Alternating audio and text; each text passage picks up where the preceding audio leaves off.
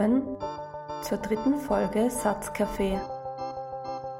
Menschen im besten Alter heilen Krankheiten, gestalten mit ihrer Politik die Welt oder züchten wunderschöne Labradorwelpen.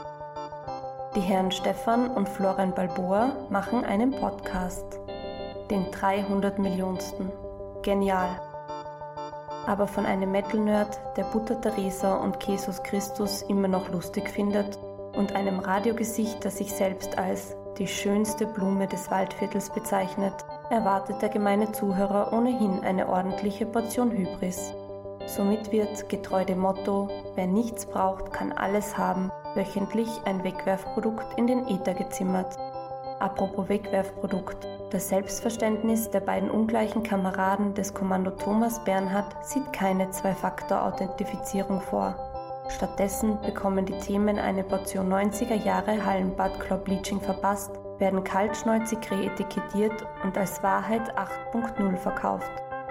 Von der Farkaschen Doppelkonferenz mindestens so weit entfernt wie von der bronzenen Fritz-Walter-Medaille kann man diesen zwei Domspatzen Core Rejects nur gratulieren, dass sie es mit Lieblingssätzen wie bemüht ist das Gegenteil von geil, immer geil, bis hierher geschafft haben.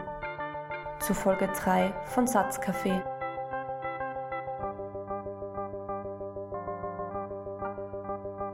Herzlich willkommen zur dritten Folge von Satzcafé, dem Podcast, der ganz ohne Zwei-Faktor-Authentifizierung, dem Podcast für Leute, die Zwei-Faktor-Authentifizierung einfach satt haben.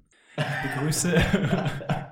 Jetzt ist es auch schon 3, 2, 1. Ich begrüße Florian Balboa an meiner Seite. Grüß dich, Stefan. Servus. Servus. Der Balboa, Stefan. Der Balboa, Stefan. Sitzt heute vis-à-vis -vis von mir. Ja, endlich haben wir es geschafft, dass wir uns auch wirklich tatsächlich gegenüber sitzen. Wir sind im wunderschönen Wien. Der Himmel ist strahlend blau. Ich bin schon aus dem Mühlviertel heruntergedüst auf das Norbert Hofers 140er äh, Strecke. Ich habe mir schon gedacht, dass er mir ja, war eine gute Fahrt ich habe aber eigentlich fix damit gerechnet, dass er mich mit seinem äh, auffrisierten Rollator einfach im, im, Nebel, im Staub stehen lässt. Ist dann so nicht passiert. Ich habe ihn gar nicht gesehen. Überraschenderweise. Wir sind aber nicht nur wir zwei. Äh, zu meiner Linken sitzt Michael Berger, seines Zeichens mein Bruder. Hallo Michi.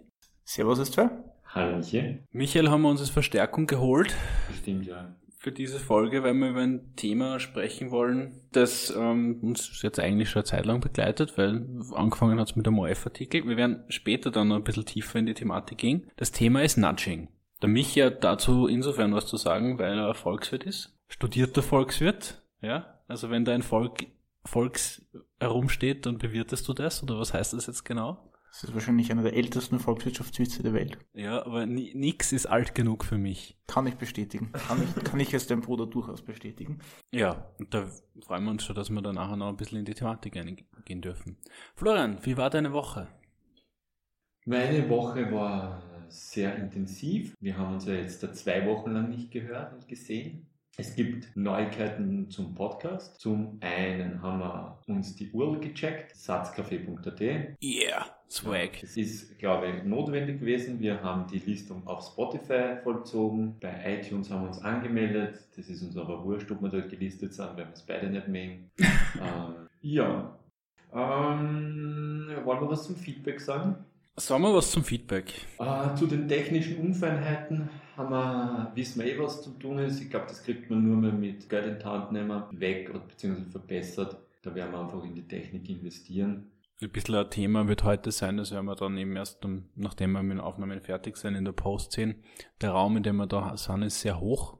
Äh, ich schätze so mal Minimum drei Meter, wahrscheinlich eher so 3,20. Das heißt, wir werden es einfach sehen müssen, wie die Akustik da ist. Ja, das stimmt. Also falls diese Folge da akustisch nicht optimal sich anhört, ja, dann soll, sei das bitte an dieser Stelle verziehen.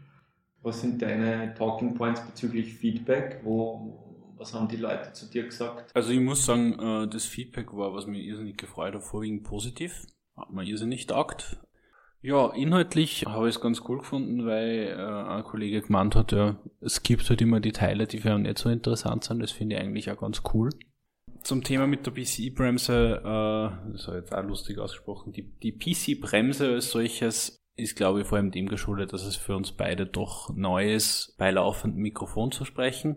Man kommt da eigentlich ganz von sich aus in einen Punkt rein, wo man ein bisschen schaumgebremst agiert wo man jetzt nicht unbedingt Dinge sagt, die man, die man sonst nicht sagen wird, sondern eher noch mehr, mit noch mehr Bedacht vorgeht bei dem, was man sagt und ein bisschen auch versucht, Dinge in einem möglichst polykausalen Kontext einzuordnen. Zumindest geht's mir so. Und das ist halt anstrengend beim Reden. Das hört man sich ja irgendwie raus. Das ist beim Denken auch schon anstrengend. Weil wenn du einfach so aus der Pistole rausgeschossen äh, irgendwelchen das erste, was da vor deinem Filter ins Hirn kommt, rausballern kannst, agierst natürlich ganz anders. Ich finde aber das Ganze insofern, also zumindest jetzt für mich persönlich, auch gar nicht schlecht, weil es mich mehr zum Denken anregt und mehr dazu bringt, dass ich über das, was ich sage oder was, was ich wie instinktiv auf etwas reagiere, hinterfrage und mit mehr Bedacht darauf reagiere. Ich würde ganz gerne jetzt an der Stelle beim Feedback äh, mich ja ins Boot holen. Ja. Du hast ja zumindest, du hast den ersten Podcast gehört, den zweiten nicht, oder wie war das? Ja, den zweiten bin ich noch nicht dazugekommen, muss ich gestehen. Ähm, ich glaube, das einzige Feedback oder ich glaube, das war in einer schnellen Telegram-Nachricht an dich. War ja ohnehin, dass es einfach nur äh, ein bisschen die Begrenzung von vorne und von hinten fehlt, sprich das Intro und ein Outro. Und ich glaube, mit euch am neuen Jingle habt ihr das eigentlich eh schon ziemlich gut angegangen. Plus technisches Feedback, also die Aufnahmequalität vom Mikrofon her, wurde ja auch schon angegangen. Haben wir ein bisschen Musik? Hören wir Musik, ja. Ich habe da natürlich gleich mal eine Frage an unseren Gast. Bitte. Was läuft derzeit auf Heavy Rotation bei dir? Kannst du uns da was... Eine Empfehlung abgeben? Ja, was, was, was hören wir als erstes?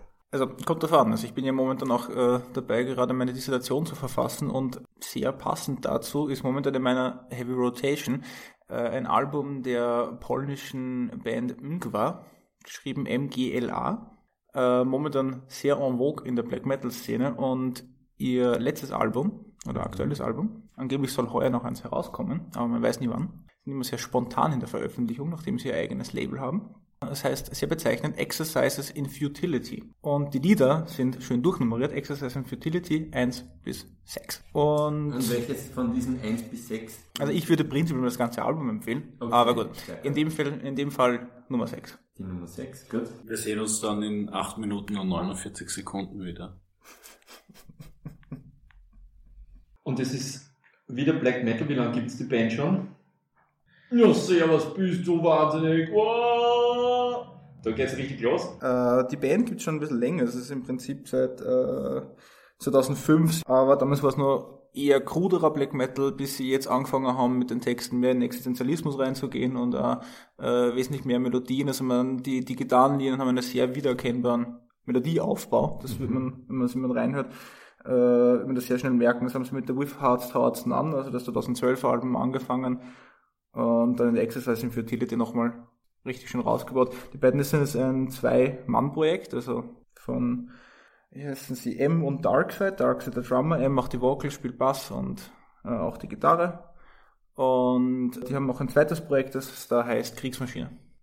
Und auch die beiden. Und das sind aber eine krudere Auch Black Metal. Genau, aber eine bisschen krudere Form. Also sie haben sozusagen ihre beiden Bands, die sie für das jeweilige Konzept dann reinsetzen. Okay. Wenn Sie die schon Kriegsmaschine, äh, Kriegsmaschine nennen, sind die da so im, im rechten Eck der Metal-Szene einzuordnen?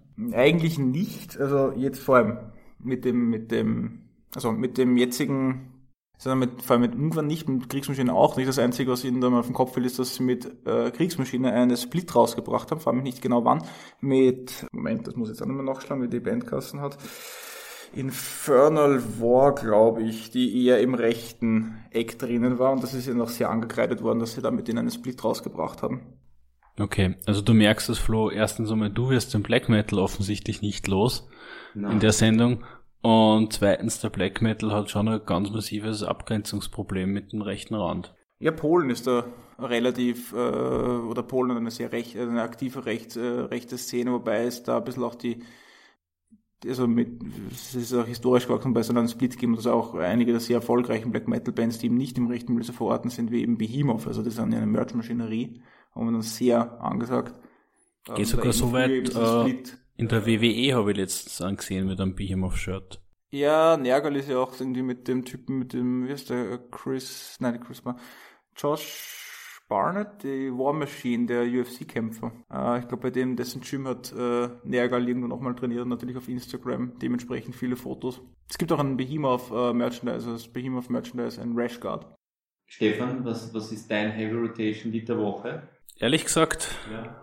ich glaube, wir haben es schon auf der Playlist gehabt. Mother von Danzig ist bei mir in der Woche gescheit auf Heavy Rotation gelaufen. Ah ja, okay. Danzig, hammer geile Band, Mother, hammer Song, aber sie haben noch ganz andere Sachen auch. Ist irgendwie so eine Band, die ich nie so auf dem Zettel gehabt habe, Mhm. die sie mir jetzt erst so schön langsam eröffnet und einfach mördergute Sachen hat. Ich habe ja Mitte der Woche ähm, Lizzo entdeckt Ja. mit, äh, mit dem Titel Juice. Mhm. Und seitdem rennt es bei mir rauf und runter. Also es ist äh, monster poppige Disco-Scheiben, die voll reinfetzt. Ich hab's jetzt, Nicht an. hast das du angehört? Da machen wir mal rein. Ja, das ist fett. Instant Assoziation Tom Tom Club. Das was für andere Playlist. Ja. Kommt voll smooth. Extrem fette Nummer. Ja, also ich finde es eine ganz, ganz nette Nummer. Ähm, ja, ich würde sagen, gehen wir in das Hauptthema. Der Michi ist schon ganz giddy, dass er jetzt da endlich über das Thema Nudging und seine, seine Forschungsprojekte sprechen kann. Ähm, genau. Wieder auf meinen Schirm gekommen ist es durch einen äh, OFAT-Artikel, wo das thematisiert worden ist. Davor hatte es auf dem Schirm, weil du, Florian, einmal, als du mich besucht hast, dieses Buch dabei gehabt hast. Ich glaube, es heißt auch Nudge, äh, wo es genau darum geht, wie man verhaltenspsychologische, verhaltens äh, ich sage jetzt einfach mal bewusst gleich polemisch Tricks einsetzt, um Menschen zu einem gewünschten Verhalten zu motivieren, das sie so eigentlich nicht auf planmäßig äh, zeigen würden. Ja, also ich bin glaube ich der, der sich da in diesem Thema jetzt am wenigsten beschäftigt hat. Jetzt würde ich da das äh, Thema mal ein bisschen den Ball ein bisschen weiterspielen. Florian? Also nur ganz kurz zum, zum Buch. Ähm, ich glaube, es, es bereitet das Ganze sehr, sehr leicht auf. Es sind immer wieder Beispiele, ähm, äh, bei denen man merkt, wie, wie dumm und wie, wie wenig schneeflockig man ist. Das ist eigentlich sehr gut geschrieben. Der Herr Thaler hat ja auch den, äh, den Wirtschaftsnobelpreis äh, für dieses Thema der Verhaltensökonomie äh, bekommen. Und das Buch fängt eigentlich ganz cool an. Es gibt ja dieses, dieses ganz berühmte Beispiel vom, vom äh, Flughafen in Amsterdam im, im Schiphol mit der Fliege im Pissoir. Aber das Buch beginnt mit der Caroline in der Cafeteria, die nur mit Umstellen, Rearrangierung von, von der Essensausgabe einen Spread von, von 50% äh, zusammenbringen kann. Das heißt, du kannst 25% weniger bzw. 25% mehr von diesem oder jenem Essen äh, erzielen, dass die, die Schüler, die Kinder essen, sich holen, freiwillig holen. Das, ist, das wird auf den ersten paar Seiten beschrieben und dann ist man sofort in dem Thema drin, weil es einfach, weil man sofort merkt, ähm, wie groß dieses Thema ist und wie sehr es einem im täglichen Alltag eigentlich auch schon, schon begegnet. Wie bist du zu dem Thema Nudging gekommen, Michi? Das Konzept Nudging kommt ja aus dem Behavior, Bereich der Behavioral Economics.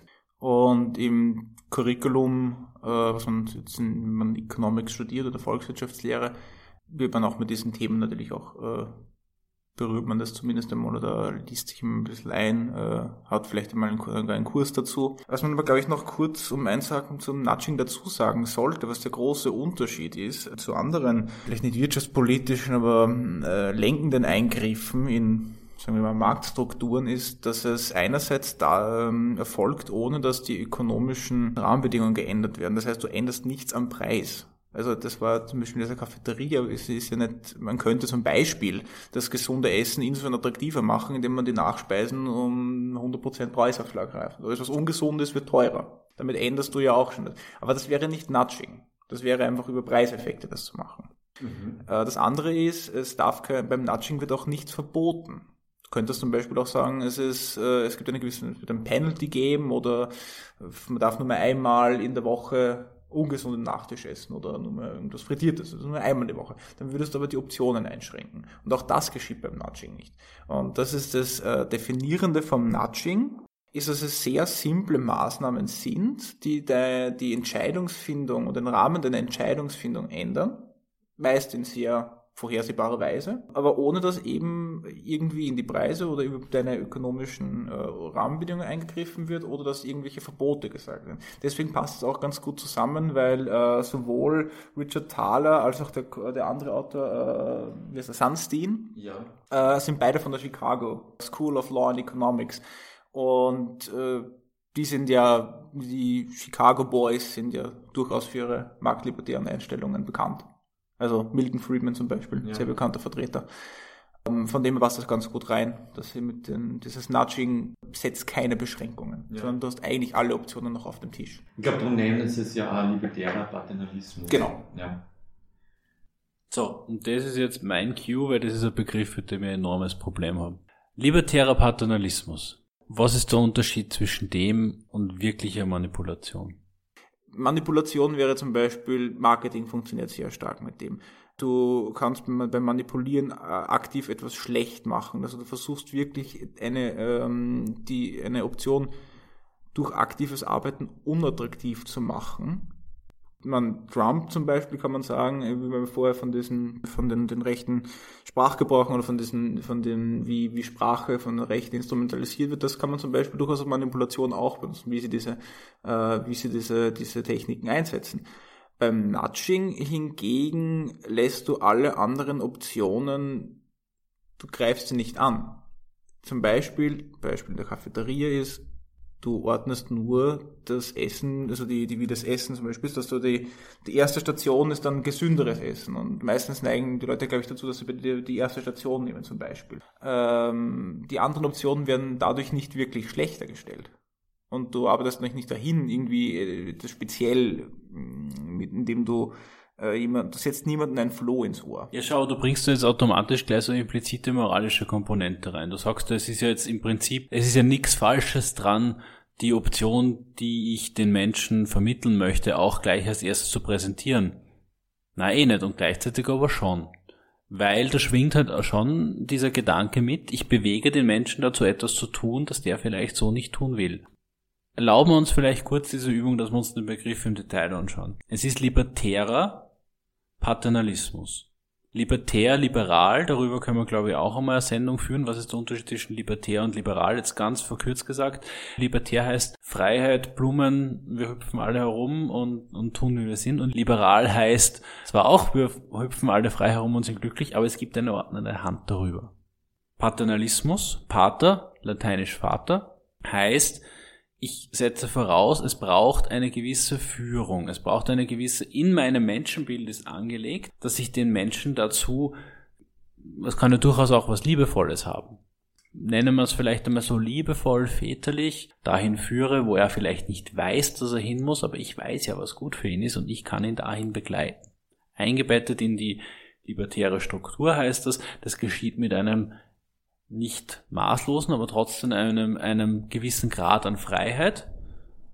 Und da muss ich wieder sagen, ich verstehe, wo das herkommt. Ich unterstelle dem jetzt auch keine negative Ausrichtung in seiner Grundstruktur, aber ich habe schon ganz, ganz massive Probleme damit. Ich glaube, dass Manipulation an sich ja auch noch geheim ist. Also das ist nicht die nicht transparent. Wenn du manipuliert wirst, sollte es dir eigentlich nicht so wirklich auffallen.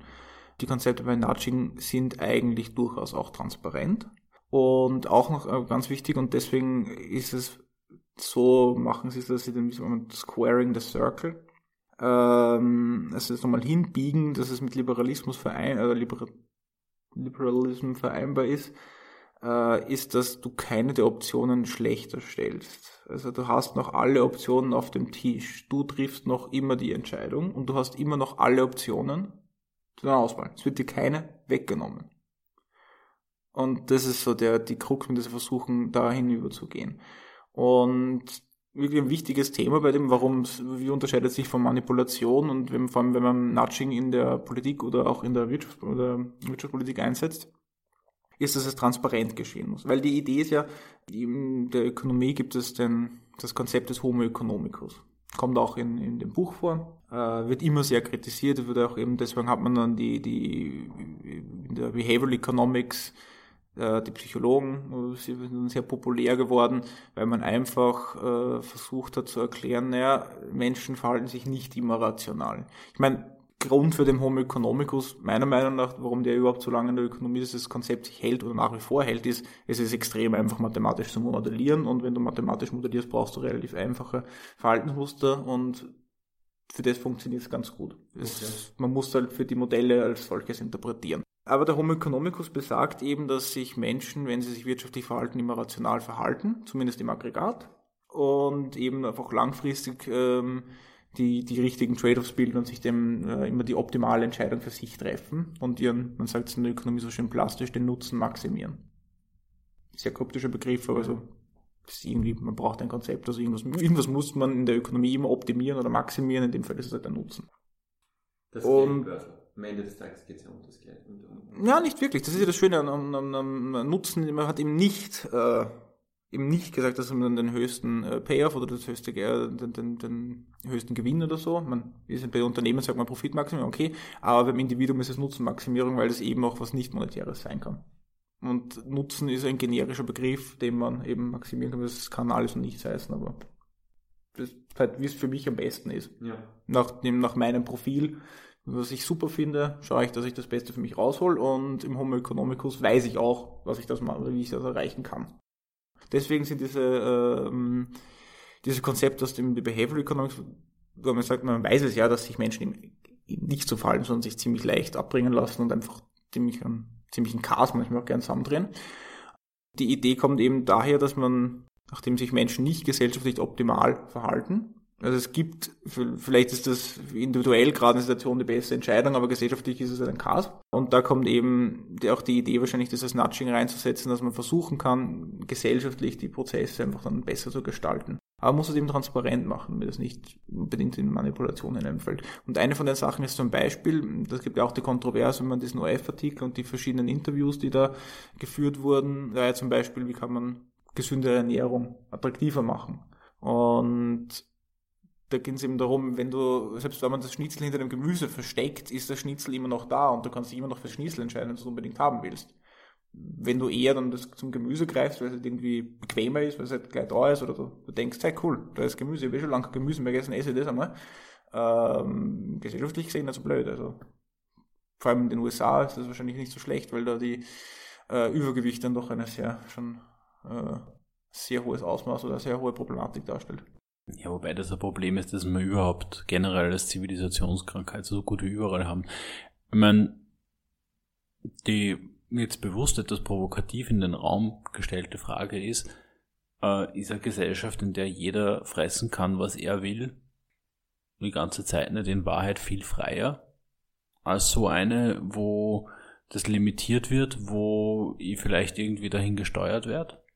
Martin, Michi, willst du dazu was sagen? Eines noch ganz kurz oder die Antwort darauf. Die Fressfreiheit endet dort, wo die, die Umwelt, unser Lebensraum unwiederbringlich ähm, zerstört wird. Das heißt, die Fressfreiheit halte ich für, so wie alle anderen umweltzerstörerischen Freiheiten, für, für durchaus natschenswert. Mhm. Drei, na, zwei Dinge eigentlich nur. Nämlich persönliche Freiheit. Wir haben ganz, ganz am Anfang hast du äh, das Beispiel gebracht, Florian, mit der Florian Balboa, bitte. Florian Balboa, Entschuldigung. Hier ist offensichtlich noch ein Nudging notwendig. Die Fliege am Schiphol Flughafen.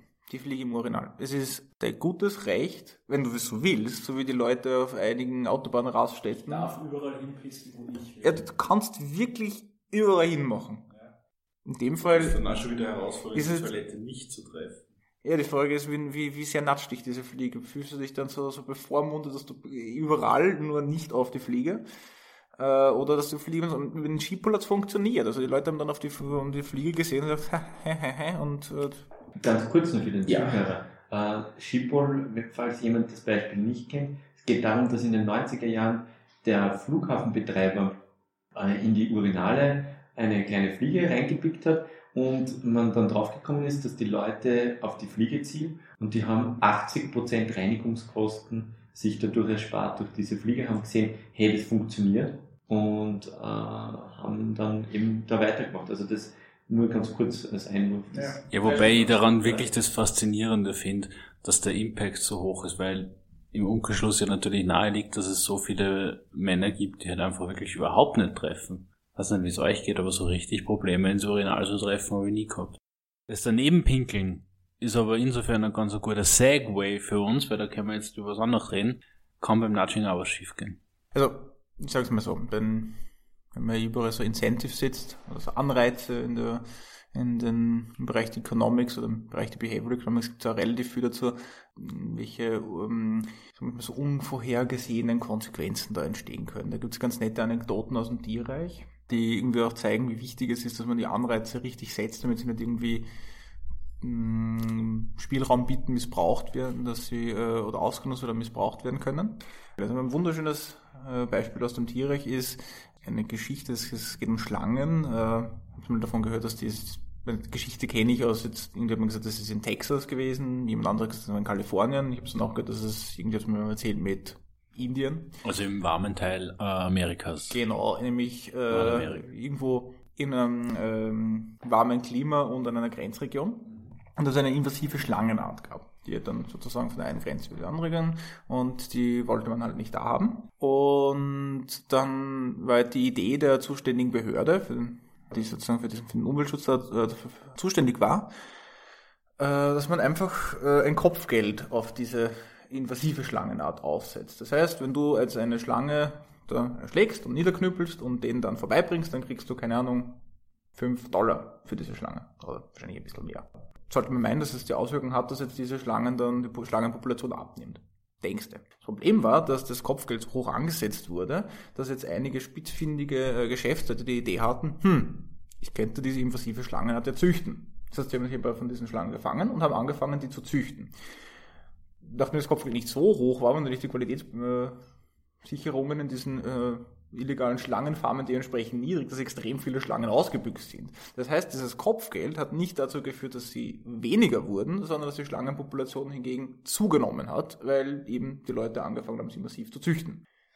Deswegen, das ist eine Sache, die zeigt, es kann halt schon auch was schief gehen, wenn man äh, gewisse Handlungsmuster nicht richtig antizipiert. Ja, aber was wäre die Alternative? Weil ich bin mir jetzt nicht sicher, ob mir als Gesetzgeber was Besseres einfallen würde, als äh, ein Kopfgeld auf die Schlangen auszusetzen und die Leute zu, äh, dann Anreiz zu setzen, dass die Schlangen äh, aus dem Verkehr ziehen, sozusagen. Nee, es ist insofern schwierig, weil da, da noch die Problematik reinfällt, wie hoch setzt das Kopfgeld an. Wenn es zu hoch ansetzt, dann ist es umso lukrativer, die Schlange zu züchten. Wenn es zu niedrig äh, ansetzt, dann interessiert es niemanden, dass er Schlangen jagt. Wie erkennt man eigentlich eine männliche Schlange von einer weiblichen Schlange? Ich habe keine Ahnung, ich bin Ökonomiker und Biologe.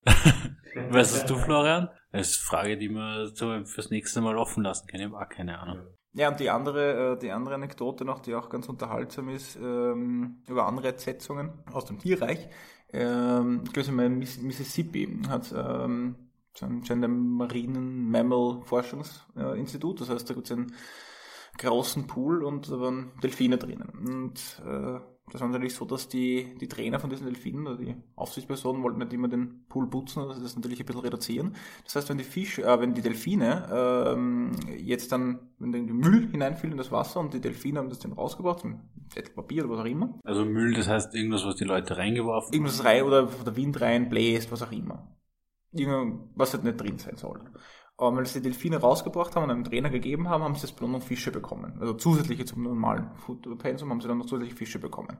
Es hat dann eine Elefanten, äh, Elefanten, eine Delfinkuh, Entschuldigung, ähm, äh, namens Kelly. Dumme Säugetiere, ne? Delfinkuh, glaube ich, nennt man das. Eben äh, namens Kelly, die glaube ich geheißen, ähm, kam dann auf die Idee, dass sie, wenn sie jetzt so ein Blatt Papier nimmt und hat das dann unter einem Stein unter Wasser versteckt und ähm, hat dann immer Stücke davon abgerissen und einen Trainer gebracht, weil sie drauf gekommen ist, bekommt dafür, wenn sie ein großes Stück Papier bringt, kriegt sie das gleiche, äh, die gleiche Anzahl an Fischen als Belohnung, wenn sie nur ein kleines bringt. Das heißt, sie hat dann angefangen eben aus einem Stück Papier, das eigentlich nur ein Fisch wert sein sollte, also in die Richtung äh, mehrere kleine abzureißen, und sich dann noch fünf Fische zum Beispiel angeholt. Also durchaus äh, adaptives Lernverhalten von diesen Delfinen. Ja, das ist noch nicht so schlimm. Das Problem ist eher dann passiert, als eines Tages irgendwann eine Möwe einen Herzinfarkt anscheinend gehabt hat über diesem Becken und hineinfiel. Und jetzt schwamm da dieser tote Vogel und Delfin-Dame denkt sich halt gut, bringe ich auch den Trainer. Und der freut sich natürlich irrsinnig, oder sie, je nachdem, weil toten Fisch wirst du jetzt nicht unbedingt rausfischen müssen. Du freust ja, wenn es halt dann wer andere herbringt und hat dann dem Delf der Delfindame eben sehr viele Fische zur Belohnung gegeben.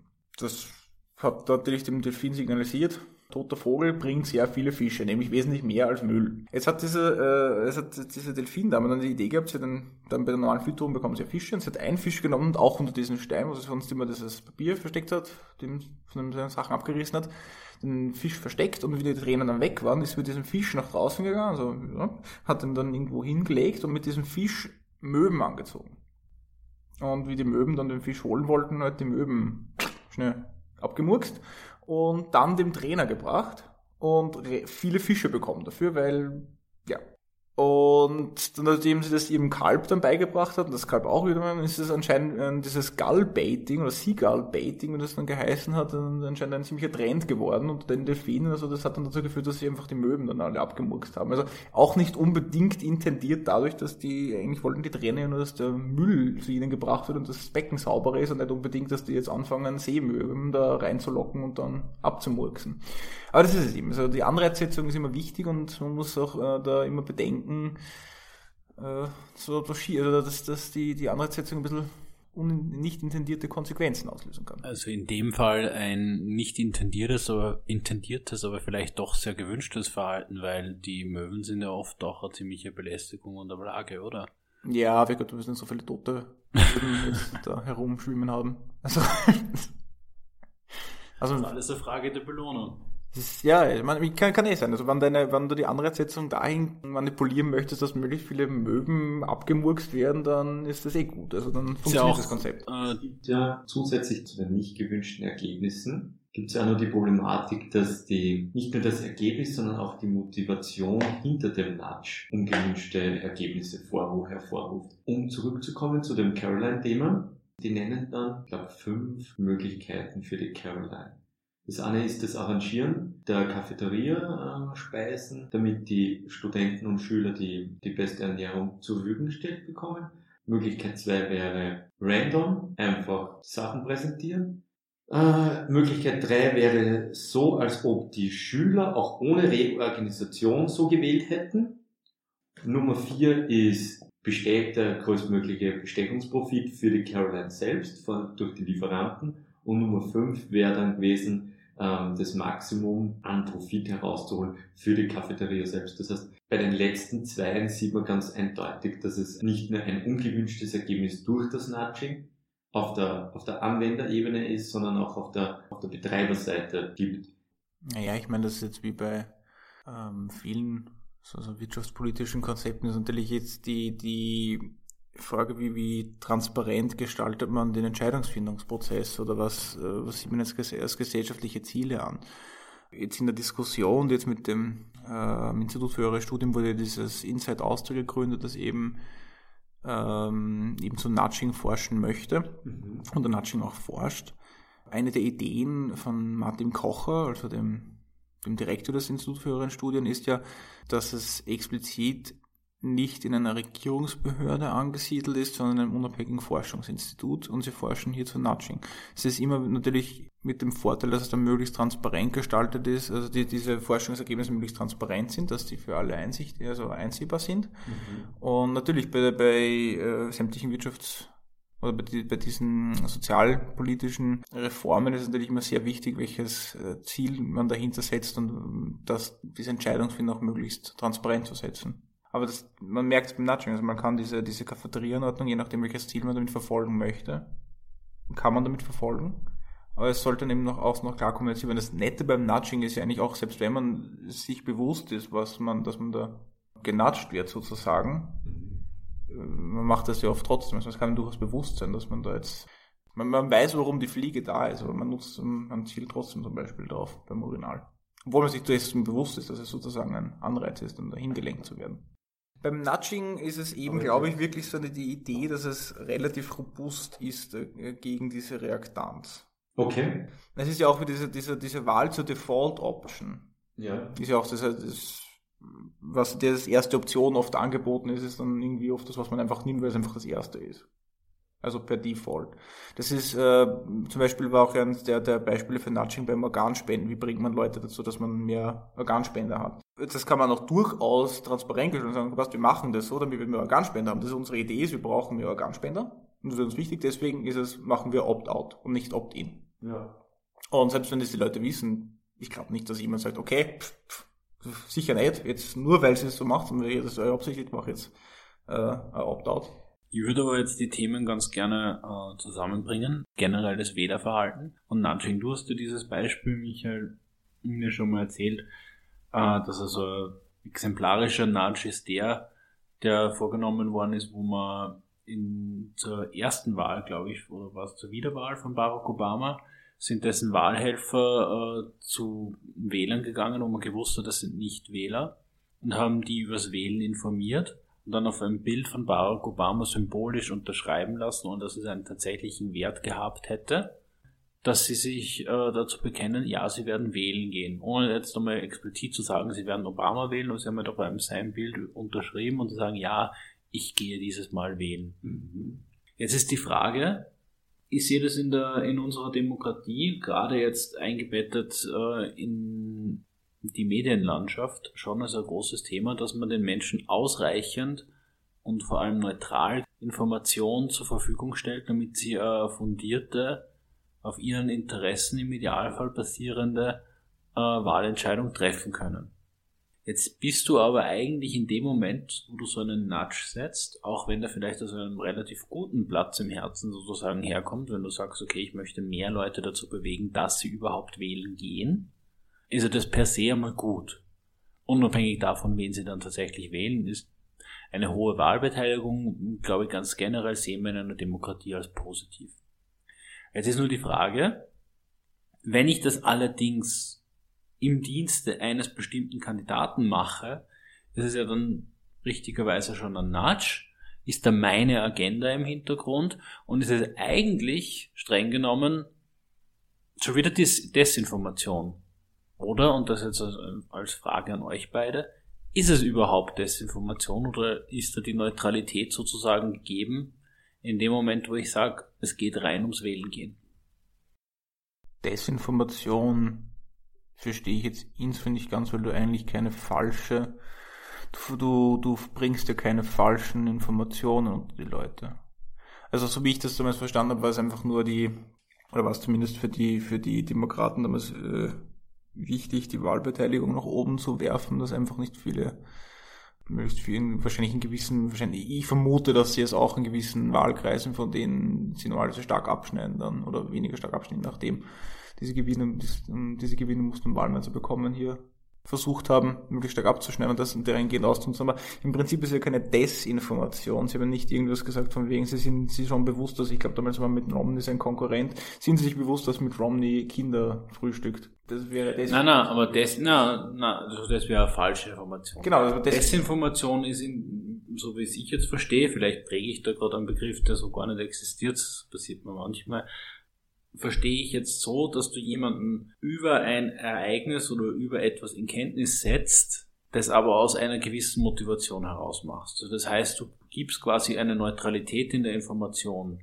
vor, bist allerdings sehr wohl an einem gewissen Outcome interessiert. In dem Fall jetzt, also klar, sie gehen dorthin und werben sozusagen um das Wählen, wo sie wissen, es sind tendenziell ihre Wähler, die ja, sie damit erreichen. Neutral war das nicht. Kann man jetzt auch keinen Vorwurf draus machen. Im Gegenteil, ich meine, es ist Wahlwerbung wie alles andere, ja. Aber jetzt runtergebrochen generell auf den, auf den Themenbereich Nudging tue ich mir persönlich irrsinnig schwer da, äh, Neutralität zu sehen. Oder vielleicht bin ich auf der falschen Fährte und es geht überhaupt gar nicht darum, dass da irgendwas neutral ist. Ich glaube, beim Nudging äh, Nudging kann nicht neutral sein, weil du eine Zielsetzung dahinter haben musst. Mhm. Brauchst du sozusagen ein Ziel, das du erreichen kannst. Und willst. Mhm. Durch diesen Nudge. Und du setzt die deine Kenntnisse über das menschliche Verhalten so ein, dass du dieses Ziel erreichst. Deswegen, aus dem Beispiel der Cafeteria zum Beispiel, diese fünf verschiedenen Zielsetzungen, die erreicht werden können durch die simple Anordnung der Präsentation des Essens in der Cafeteria. Mhm. Ein Nudge ist, zumindest so wie ich das verstehe, immer zielgerichtet. In dem Fall wäre das Ziel ja, dass man den Menschen eine gesündere Ernährung schmackhaft macht und damit ein längeres, potenziell gesünderes Leben ermöglicht und eigentlich ein, ein recht hehres Ziel. Genau, deswegen ist, was ich auch vorher gemeint habe, ist immer wichtig, dass man die Zielsetzung auch transparent macht. Also diese, diese Ziele, die man als Gesellschaft erreichen möchte, muss noch gar kommuniziert werden. Warum sagt man dann nicht, anstatt dass man das Essen positioniert, warum stellt sich dann nicht jemand hin und sagt, hey Kinder, wisst ihr nicht, äh, dass euch ein längeres, gesünderes Leben erwartet, wenn ihr Gemüse esst? Ja, das hilft eben nicht.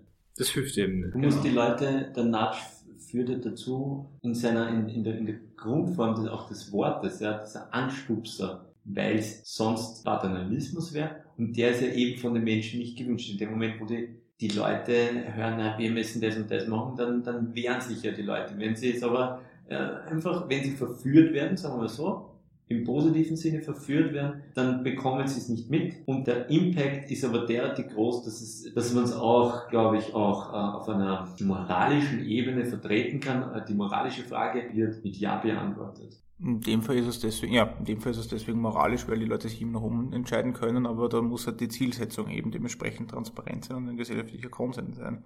Ist die Zielsetzung transparent? Also wie, wie, wie geht's, wie, wie, wie siehst du das? Also bei dem, bei dem Urinal ist es offensichtlich sehr einsichtig, was da die Idee dahinter ist und es funktioniert auch ganz gut. Bei der Cafeteria ist es wahrscheinlich, wenn es auch ziemlich, also ist es auch eher transparent. Also Nudging, Nudges sind jetzt an sich wahrscheinlich eher leicht zu durchschauen. Ich meine, nur um kurz noch vorher noch das zu sagen, um noch anzuschließen bei dir, Florian, ähm, ich glaube nicht, dass man Reaktanz beschwören muss, dass äh, nur weil jemand, äh, sind sich die Leute durchaus bewusst, dass sie mehr Gemüse essen sollten. Das wird in jeder Arzt, wenn du übergewichtig bist, sagt jeder Arzt, achten Sie auf gesunde Milchkost oder du hohes Cholesterin hast. Und das kannst du auch durchaus was, ja, sollte ich. Das Problem ist, dass du wahrscheinlich dann, wenn du jetzt äh, die Default Option ist das Schnitzel, so in die Richtung, wo dieser Test als erstes da ist, ja, dieser, dieser Effekt, den man ja auch später für den Nudge ausnützt, ja eigentlich diese, äh, diese wie man, äh, der Overrule, also diese überschreibende Wirkung. Also dass der, der Effekt, der dich stärker dann äh, deine Entscheidung prägt, als dein Wissen, dass es gesund oder schlecht für dich ist und dass du eigentlich was anderes essen solltest. Das hast du vielleicht im Hinterkopf, aber wenn du die Entscheidung triffst, ist das andere irgendwie dominanter. Und die Idee beim Nudging ist wahrscheinlich dieses, diese äh, subtilen äh, Vorgänge einfach auch zielgerichtet einzusetzen von dem man weiß, dass sie, dass sie die Entscheidungsfindung stark beeinflussen. Was mir bei dem ganzen Nudging-Thema auch irrsinnig wichtig erscheint, ist die Beobachtung, dass da ganz oft da um relativ simpel gestrickte Emotionalität geht. Ein Beispiel aus der Geschichte. Wir alle sind zu jung, als dass wir das, glaube ich, es geht sich, glaube ich, nicht aus, dass wir das erlebt haben. Na, weil es war früh in den 80er Jahren. Äh, aber ganz wichtiger Punkt in der Anti-Tabak- Bewegung oder in der eher Anti-Rauchen-Bewegung war der Fernsehauftritt von Mule Brenner. Damals ein, ein bekannter US-Schauspieler, ist nicht für einen Film, Filme mitgespielt, passionierter Raucher, ist immer auch aus solcher aufgetreten und er hat dann Lungenkrebs bekommen und fatalen Lungenkrebs oder terminalen Lungenkrebs äh, und hat dann sehr medienwirksam im Fernsehen in irgendeiner Talkshow gesagt, er wünschte sich, er hätte niemals geraucht. Und das war so der Punkt, wo diese ganze äh, Anti-Rauchen-Bewegung so eine Traktion erreicht hat, dass es tatsächlich dann auch in der Gesellschaft angekommen ist. Und ja, 30 Jahre später jetzt, es wird eigentlich so gut wie nicht mehr geraucht in Hollywood-Filmen. Und wenn wir es jetzt noch einmal 10, 15 Jahre von heute fast forward machen, wird es wahrscheinlich noch weniger Kinder und Jugendliche geben, die rauchen, weil es einfach nicht mehr, mehr so präsent ist. Und das ist für mich insofern ein spannendes Beispiel, war vielleicht kein Nudge in dem Sinn, kann man sehr wahrscheinlich nicht so sagen, aber da ist durch die kollektive Emotionalität zu einem gewissen Thema der Boden dafür bereit worden, dass sich tatsächlich einmal was ändern kann. Und ich glaube, diese Themen findet man in der Geschichte, also solche Momente in der Geschichte äh, findet man, denke ich, immer wieder. Und also ich finde es insofern spannend und problematisch zugleich, weil ich würde mir auf der einen Ebene schon sehr wohl wünschen, dass wir grundsätzlich eher rational agieren und äh, rational, das wir schnell beim wissenschaftlich beobachten. Wir schauen, welchen Impact hat X, was können wir für eine, äh, Herangehensweise wählen und welches voraussichtliches Resultat nehmen wir da an und unsere Handlungen dementsprechend strukturieren. Aber jetzt gibt es halt einfach diese ganze Ebene der, der Emotionalität des Menschen und genau da scheint mir das halt irgendwie ein ambivalentes Thema zu sein, das ich jetzt so auch nicht auflösen kann. Also ich finde jetzt, ich, ich sehe das Nudging schon auch sehr kritisch, muss ich sagen. Äh, gleichzeitig, ja, was, du hast das eingangs schon völlig richtig gesagt, was Nudging schon sympathischer macht, ist, dass es im Gegensatz zum Marketing halt ein bisschen transparenter vorgeht. Jetzt vom Nudging ein bisschen weg. Äh, mit was beschäftigst du dich sonst so, Michi? Ja, ich glaube, es wurde eh anfangs erwähnt, ich bin im Bereich der Health äh, Economics tätig, also Gesundheitsökonomie zu Deutsch. Mhm. Ähm, Im Prinzip mache im Prinzip mache ich sehr viele ähm, oder sind die die Themen, an die ich mit der Dissertation arbeite, Policy-Analysen oder haben eine sozusagen wirtschaftspolitische Relevanz, welche Reformen man treffen kann. Das ist jetzt in der ähm, ein Thema ist zum Beispiel Ausgaben von äh, öffentliche Ausgaben für Medikamente. Mhm wo in verschiedenen Ländern verschiedene Reformen eingeführt wurden und wir das in einem Ländervergleich uns anschauen, welche Auswirkungen diese Reformen eigentlich hatten oder welche Arten von Reformen welche Auswirkungen hatten. Ein anderes Paper, das jetzt auch noch äh, jetzt im Endstadium ist, beschäftigt sich mit der Auswirkung von, man nennt das Soft Budget Constraints, sanfte Budgetbeschränkungen, also das hat auch ein bisschen mit, mit Anreizsetzung zu tun. Also wenn du jetzt, jemand gibt dir ein Budget vor, also du hast ein vorgegebenes Budget, aber du weißt genau, wenn du über das Budget hinausgehst, also als, als Manager, ist es wurscht. Das Defizit wird von der nächsthöheren Instanz, dem meistens halt von Regierungen oder so, äh, getragen. Wie verhältst du dich dann sozusagen? Ist es dann, und wir schauen uns das, wir schauen uns das an für österreichische Krankenhäuser. Wir schauen uns an, ob die mit gewissen Änderungen in ihre Budgets sozusagen oder von vorgegebenen Budgets besser wird von den, von den geldgebenden Instanzen. Meistens ist es die Landesregierung, die sie dann raushauen müssen im österreichischen Gesundheitssystem wie sich die Änderungen von denen auf die äh, Entwicklung der Effizienz von Krankenhäusern auswirkt. Okay. Also sehr speziell und wahrscheinlich ein bisschen langweilig. Also. Na, also überhaupt nicht langweilig. Weil ich finde super spannend. Die, vor allem der Impact wird, ähm, so langweilig dieses Thema vielleicht anmutet, ja, so, so großen äh, Wirkungsgrad wird es für die, für die Allgemeinbevölkerung äh, haben, äh, nämlich aus der Erkenntnis dann Schlüsse zu ziehen und äh, die Schlüsse dann in Gesetzesform zu, zu gießen. Ja, also diese, diese Politberatung oder wirtschaftspolitische Beratung natürlich, äh, für die ist es hochrelevant, eben solche, äh, solche Studien auch zu haben. Also das ist eben, man sagt, ich bin jetzt im angewandten Wirtschaftsbereich, sozusagen forsche ich. Aber ja, das ist so die, sehr viel auch im österreichischen Gesundheitssystem. Ich würde sagen, wir machen ähm, noch eine kleine Musikrunde, bevor wir dann den Text verfasst und gesprochen von Stefan Balboa einspielen werden. Mhm. Äh, Michi, hast du noch einen Track für uns? Hast du noch einen Song für uns? Passend zum Gesundheitssystem und dem Thema jetzt Typo Negativ. Life is killing me. Sehr schön. Fang super an. Fang ganz stark an. Super Das ist ein Content-Song. Da hat man gerade voll, wie wir bei alle unsere Handys diese Ausschlagskurve drauf haben. Klassischer Peter Steele, der dann irgendwie noch lassiv äh, den Text nur, nur er hinein flüstert. Ja, ja, dieses Flüsternde in der Stimme, das hat er so genial drauf. Was heißt eigentlich die erste Zeile? Like a Jew in ancient Spain. Modern Day Inquisition. Genau, was heißt das? Was ist da der Hintergrund? Ja, ich glaube, wenn das jetzt durchliest, ist es, ähm, dass du sozusagen von den Ärzten gegen den Willen auch am, am Leben gehalten werden wirst. Mhm. Also sozusagen, das ist ein bisschen Ärzte-Misstrauen. Okay. It's my damn life. Let me pull the plug, glaube ich, irgendwie so der Und die Jews in Spanien, was, da gibt's da irgendeinen Kontext? War nicht, wahrscheinlich, ich glaube, das während der spanischen Inquisition haben massiv verfolgt. Also okay. Ja, das wird natürlich Sinn machen, ja. Ja, sehr gut. Ich glaube, dass das ein ganz guter Schlusspunkt ist. Life is killing me. Bin der Erste, der mal mit der Danksagung beginnt.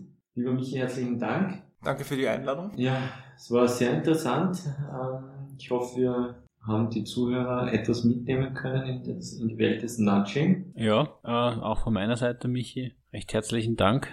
Wir hören jetzt zum Schluss als Outro Stefan Balboa mit Gernulf Anrainer. Bis zum nächsten Mal. Bis zum nächsten Mal. Artungerechte Löwendressur mit Gernulf Anrainer. Gernulf Anrainer, 1944 in Kleinhalm an der Ager geboren, als Sohn von Erna Anrainer, einer unverbesserlichen Kriegsbefürworterin und Taubenkotsammlerin, und Rainer Anrainer, lange Zeit einziges zahlendes Mitglied der Waffen-SS und leidenschaftlicher Ausdruckstänzer, ist einer der bedeutendsten österreichischen Löwenbändiger der Nachkriegszeit. Nachdem sein Vater bereits früh verstarb, Rainer Anrainer erlag 1949 den schweren Verletzungen, die er bei einem Seifenkissenrennen völlig unnötigerweise erlitt, unnötig deshalb, weil er einen ebenfalls anwesenden Zirkusbären mit einem Hula-Hoop-Reifen provozierte, woraufhin ihn dieser mit seinen Pranken einfach in zwei schlug, wuchs Gernulf Anrainer in bitterlicher Armut auf, da das Taubenkot-Business in den Nachkriegsjahren stark unter dem Taubenkot-Import aus den USA litt und seine Mutter so hart um das Brot für ihre zwölf Kinder kämpfen musste. Aus der Armut heraus entwickelte der junge Gernulf bereits einen herausragenden Ehrgeiz, der sich vor allem darin äußerte, dass er seine Mitschüler täglich mit seiner selbstgebauten Fleischpeitsche, in Klammer kein sexuell konnotierter Euphemismus an dieser Stelle, tatsächlich bastelte der Junge sich eine Peitsche aus Schweine- und Rinderspeckkresten, Klammer zu, verdrosch.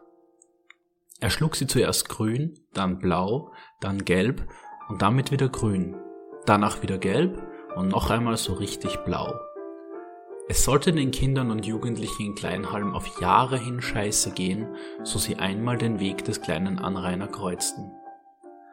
Aus seiner Passion für die Peitschenprügelei erwuchsen zunächst vor allem länger werdende Jugendhaftstrafsätze, doch es war dem jungen Peitschenpassionisten nicht auszutreiben, so trat einst ein grenzgenialer Jugendpsychiater mit einem Ultimatum an den 15-jährigen Anrainer heran.